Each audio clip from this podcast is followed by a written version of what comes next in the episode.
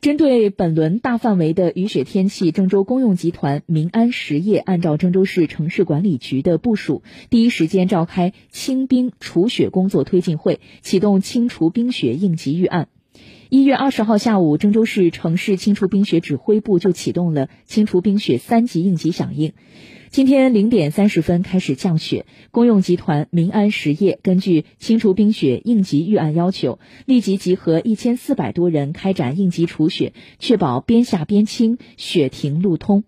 早上六点，随着降雪量的增大，公用集团民安实业全面启动应急除雪方案，在各高架桥的重点路段、上下匝道口等进行人工撒布融雪剂的工作，确保快速路通行正常。